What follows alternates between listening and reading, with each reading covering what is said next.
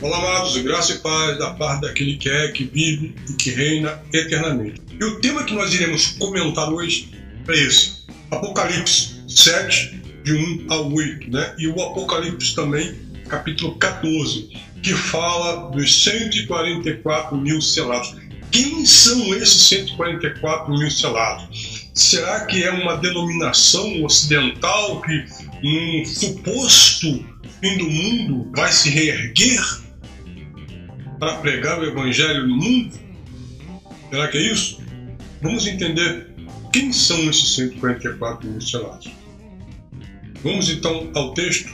Diz assim: Depois disso, vi quatro anjos de pé nos quatro cantos da terra, retendo os quatro ventos, para impedir que qualquer vento soprasse na terra no mar ou em qualquer árvore. Então vi outro anjo subindo do Oriente, tendo o selo do Deus vivo.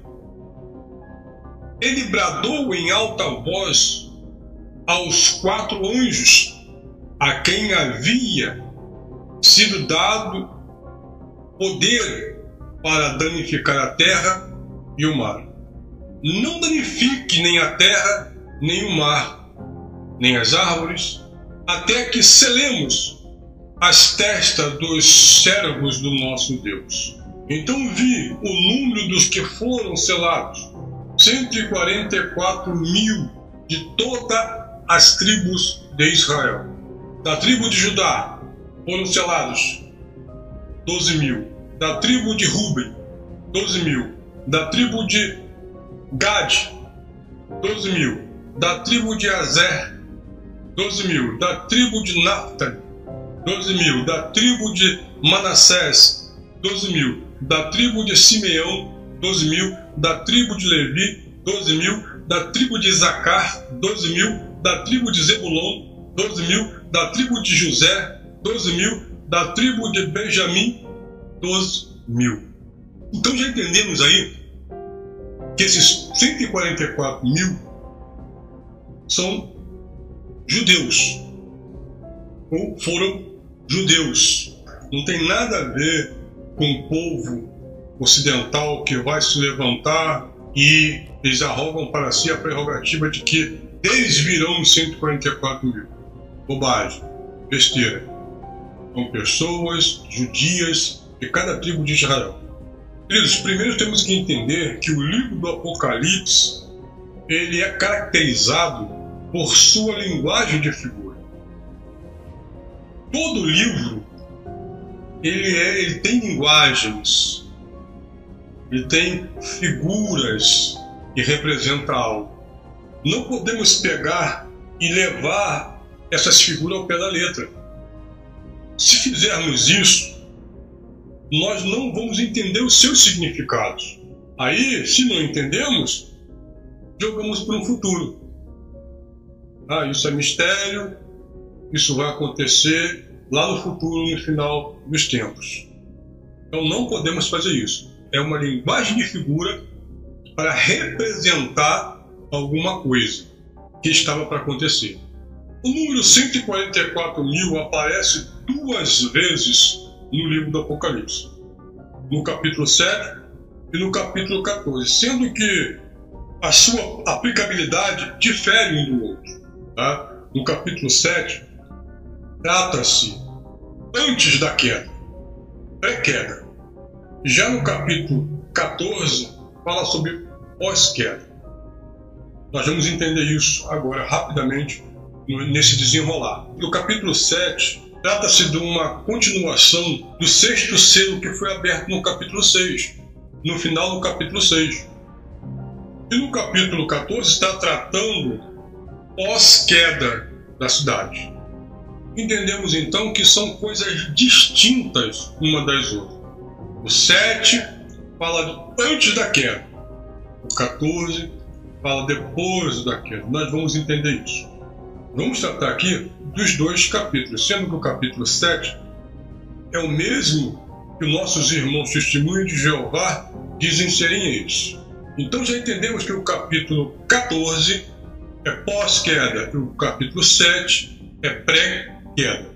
Bom, entendendo que esse número 144 mil não é literal, podemos dizer que é, é uma figura de linguagem que dimensiona em qualidade totalitária todos os judeus que, que se salvaram, que foram salvos da destruição de Jerusalém no ano 70. Todos aqueles que ouviram a palavra de Jesus em Mateus 24, é, versículo 15, Jesus diz para sair da cidade quando começarem os rumores de guerra, para abandonar a cidade. Todos aqueles que saíram, ouviram, deram crédito a essa palavra, foram salvos. Esse foi o discurso que Jesus falou em Mateus 24. Essa foi uma orientação que Jesus deu àqueles que lhe ouviam a não permanecerem na cidade quando ela fosse invadida, atacada pelos romanos. Assim, quando vocês virem o sacrilégio terrível do qual falou o profeta Daniel no lugar santo, quem ler entenda.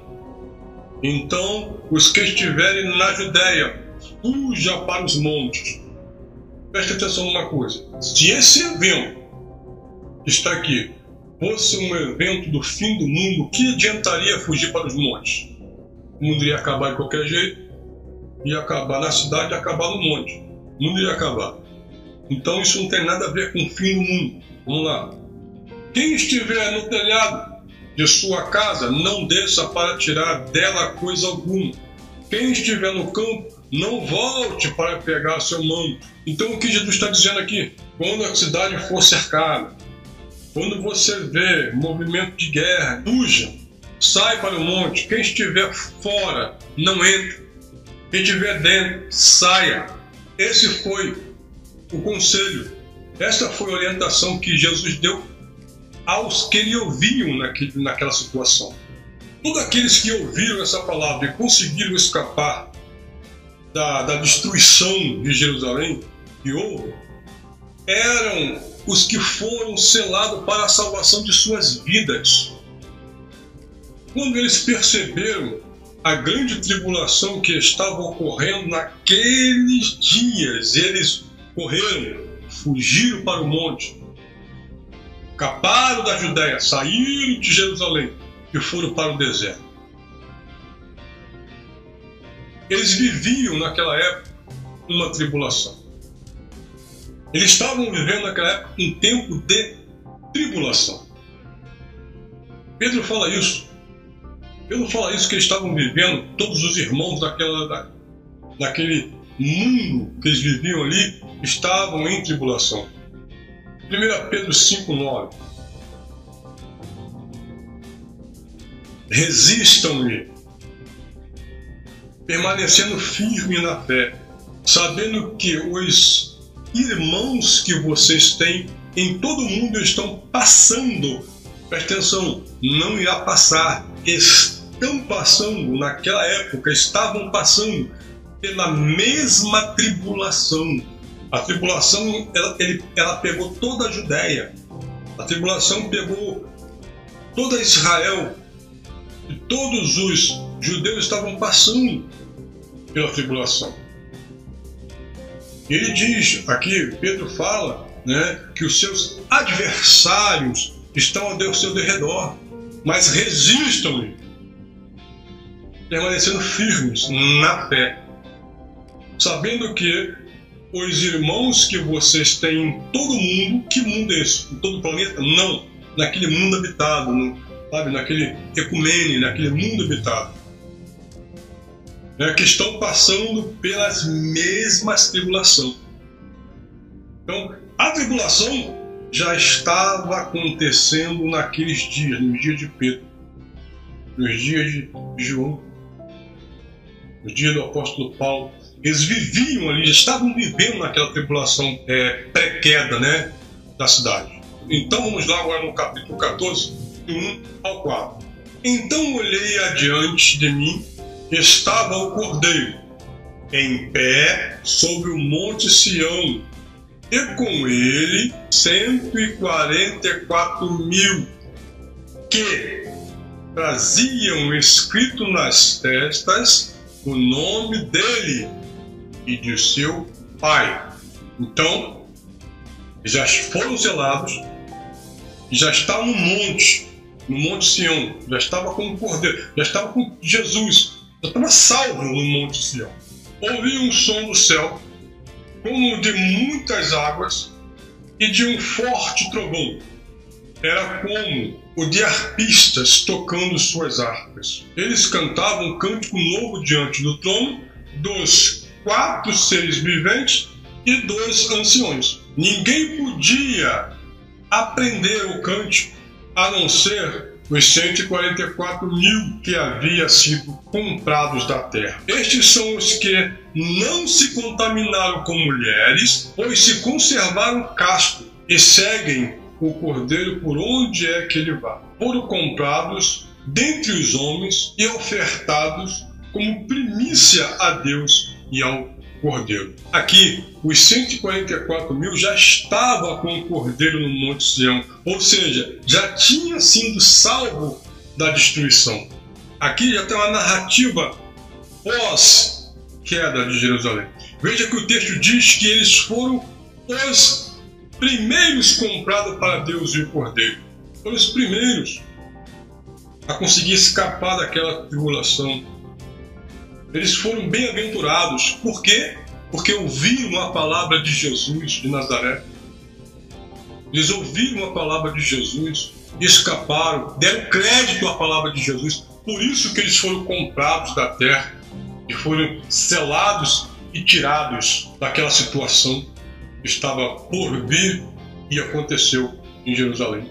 E o texto diz também que eles não se contaminaram com mulheres. Mulheres aqui já é um simbolismo, já é uma figura de nações, né, adúltera, adultério espiritual, outras nações adúlteras. Não é mulher, ser humano, não, isso aqui é uma figura de que eles, que eles não aceitaram outra doutrina, eles permaneceram na doutrina que Jesus lhe tinha dado. Eles não se contaminaram, porque muitos daquela época estavam em paganismo, muitos daquela época já estavam aceitando a doutrina de Roma, muitos daquela época viviam numa prostituição espiritual. Mas eles não, eles ouviram o que Jesus falaram e ó, saíram. Então eles permaneceram castos. Todos eles, 144 mil, permaneceram castos e foram salvos. Muito bem, até aí já entendemos que no versículo 7 narra uma situação antes da queda de Jerusalém. Aqui agora narra a situação de que eles saíram, fugiram e já estavam do outro lado com o cordeiro, lá no monte, né? No cordeiro, com o cordeiro, já estavam salvos. Entendemos até aí. Agora, o que acontece agora? Em seguida, lá no capítulo, no versículo 8, o que acontece? Jerusalém cai. Veja o que diz Apocalipse 14, versículo 8. Um segundo anjo seguiu, dizendo: Caiu, caiu a grande Babilônia, que fez todas as nações beberem do vinho da fúria e da sua prostituição. Nesta época que João escreve isso, a Babilônia já não existia mais. Então, que Babilônia é essa que ele está dizendo? Babilônia aqui é um eufemismo, é uma figura para a cidade de Jerusalém, apóstata da época, que estava se prostituindo. Vejam o que está escrito em Isaías 1, 22. Vejam como a cidade fiel se tornou prostituta. Quem se tornou prostituta? Jerusalém.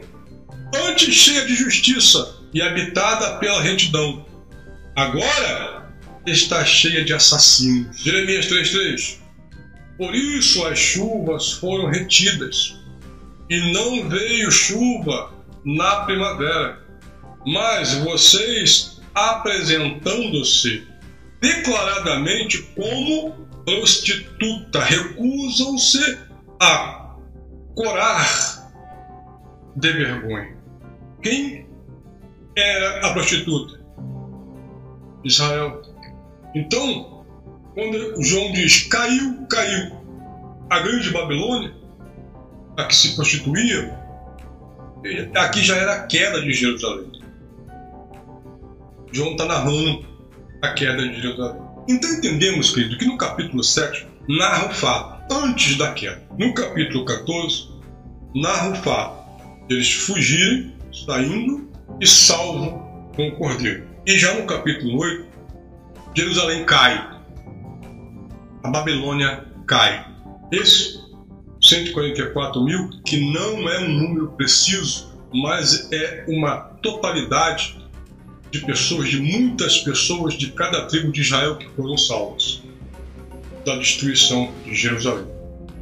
Então, com todo o meu respeito às denominações que arrogam para si essa prerrogativa de terem eles os 144 mil, digo que é impossível, pois são judeus do primeiro século. Denominação religiosa nenhuma do ocidental faz parte das doze tribos de Israel. Jamais pertencerão os 144 mil um suposto fim do mundo. Então, quem são os 144 mil? São uma quantidade enorme de judeus de cada tribo de Israel que foram salvos no dia da destruição, do acerto de contas que Deus tinha com Israel, chamado o Dia do Senhor dia da vingança do Senhor. Graça e paz.